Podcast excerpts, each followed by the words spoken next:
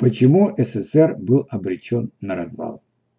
У советских собственная гордость, на буржуев смотрим свысока. Написал когда-то в своем стихотворении «Бродвей» Владимир Маяковский.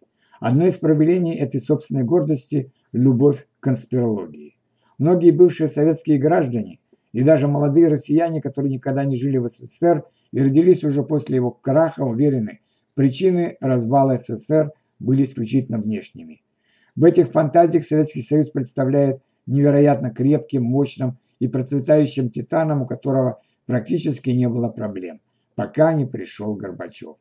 Парадокс, в котором один конкретный Горбачев смог завалить такого колоса, как СССР, что не удалось даже Гитлеру, объясняется в логике конспирологов тем, что сделал он это при поддержке проклятых западных империалистов.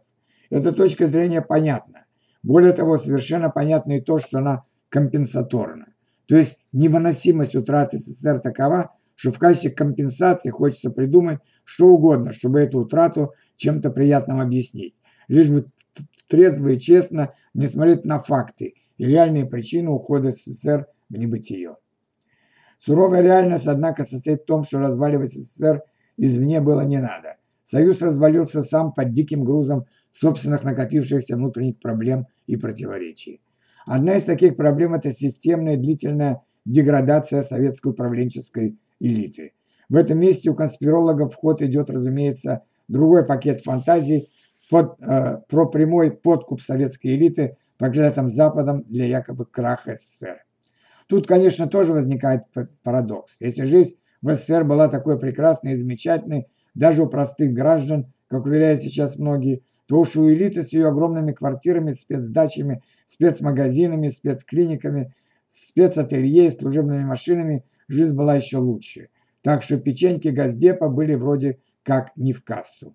Но конспирология вообще полна парадоксов, поэтому, чтобы не запутаться в этой логике, оставим ее уже. Любой, кто имеет минимальный опыт работы в больших организациях, которые всегда являются большими системами, с присущими этим системам сложностями, прекрасно понимает процесс развития или, напротив, деградации всегда происходит достаточно долго. Разложение внутреннего гниения правящих кругов СССР не могло начаться в, ровно в какой-то конкретный день 1985, например, года. Процессы деградации внутри правящей элиты СССР развивались подспудно очень длительное время, и у них были, были, были чрезвычайно серьезные причины. Одной из этих причин, не всякого сомнения, были действия огромный личный вклад дорогого товарища Сталина который сделал все, чтобы уничтожить советской управленческой элите все, что способно было двигать страну вперед.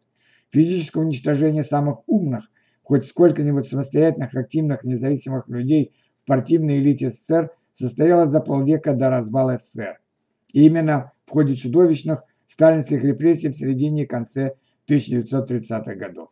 Из, имевшихся к 1937 году 2,8 миллиона членов партии было арестовано свыше миллиона, и две трети из них было расстреляно.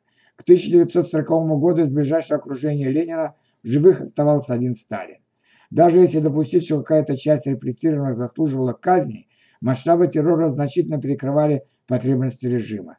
Раскрутив карательный механизм ротации элиты, Сталин не мог или не захотел его остановить, уничтожил бесспорно лучшую часть не только партии, но и общества, в том числе ведущие военные кадры накануне Великой войны, уверены профессиональные историки-политологи. Главным же результатом репрессий было уничтожение практически полностью партийной интеллигенции. То есть власть в СССР сама же выдавила физически из себя людей, которые были способны к политическому творчеству, критическому мышлению, активному инакомыслию, при этом были образованы и занимались интеллектуальным трудом. Все перечисленные – это, вообще говоря, ключевые требования к топ-менеджерам в любой сфере деятельности, сфере деятельности, которые способны что-то придумывать, создавать и мотивировать остальных людей на достижение. Тем более, если речь идет о таком явлении, как огромная, сложная, многонациональная страна Советский Союз, которая к тому же являла собой тотальный эксперимент в большинстве видов социально-экономических отношений. После репрессии войны, в которой тоже погибли многие люди из категории цвета, цвета нации, разумеется, были процессы естественного обновления. Но групповые нормы – это чрезвычайно стабильная вещь, и она напрямую зависит от первых лиц. А в высших эшелонах и после смерти Сталина большинство выживших людей были плоть от плоти созданной им системой. Культ личности был осужден, но курс на поддержку лояльных, зависимых и даже недалеких людей никуда не делся. Дальнейший огромный вклад в процессы деградации элиты внес и лично дорогой Леонид Ильич Брежнев. В 1970-х годах массовое пополнение номенклатурной элиты снизу, как это было во время Ленинского призыма и после сталинских репрессий, фактически прекратилось. Брежнев назначал на высокие посты своих друзей, лично преданных, клевретов и родственников. Так, одной из важнейших проблем для, э, для СССР стало то, что во власть в прямом смысле слова попросту перестали рекрутировать умных людей. Лучшие партийные кадры оказывались, как правило, на постах не выше первого секретаря райкома, а по восходящей линии от ступеньки к ступеньке партийно-чиновничий аппарат тускнел. В обкомах ЦК партии было много умных, талантливых людей, но они находились в большинстве случаев на второстепенных постах в качестве инструкторов и консультантов, пишут политологи. В одной из публикаций журнала «Вопросы истории» указана линия на деинтеллектуализацию политической элиты коммунистическим руководством СССР проводилась последовательно и осознанно. В 1966 году в системе номенклатуры 70% были выходцами из семей крестьян и неквалифицированных рабочих. К концу правления Леонида Брежнева в 1981 году такими были уже 80% номенклатуры. Выходцы из университетских центров среди руководителей коммунистической партии в последние десятилетия существования СССР были редкостью выходцы из среды интеллигенции, дети из семей высококвалифицированных работников умственного труда в 1986 году составляли лишь 6%. Как говорили в СССР, кадры решают все. О каких достижениях, развитии и прорывах можно говорить, если люди, которые принимают решения в огромной стране, интеллектуально бедны? Как можно было надеяться на позитивное долгосрочное развитие советского проекта, если в Кремле было попросту мало мозгов, способных вырабатывать видение, ставить амбициозные задачи реализовать сложнейшие проекты. После смерти Брежнева страной какое-то время управлял Юрий Андропов, человек настолько больной, что членам Политбюро приходилось часто заседать в его, прямо в его больничной палате. О какой эффективности управления тут вообще можно говорить? Неудивительно, что к моменту, когда страну возглавил относительно молодой, 54 года, и не самый глупый партийный деятель Михаил Горбачев, Советская политическая элита уже представляла собой сгнившее изнутри и разложившееся сообщество людей, которые а. не хотели, б. не могли уже ничего решать. При этом даже разогнать эту тусовку было непросто, а набрать в управленческий аппарат новых людей еще сложнее. Более того, к 1985 году в органах управления страной долгое время находились люди, которые уже привыкли мало работать.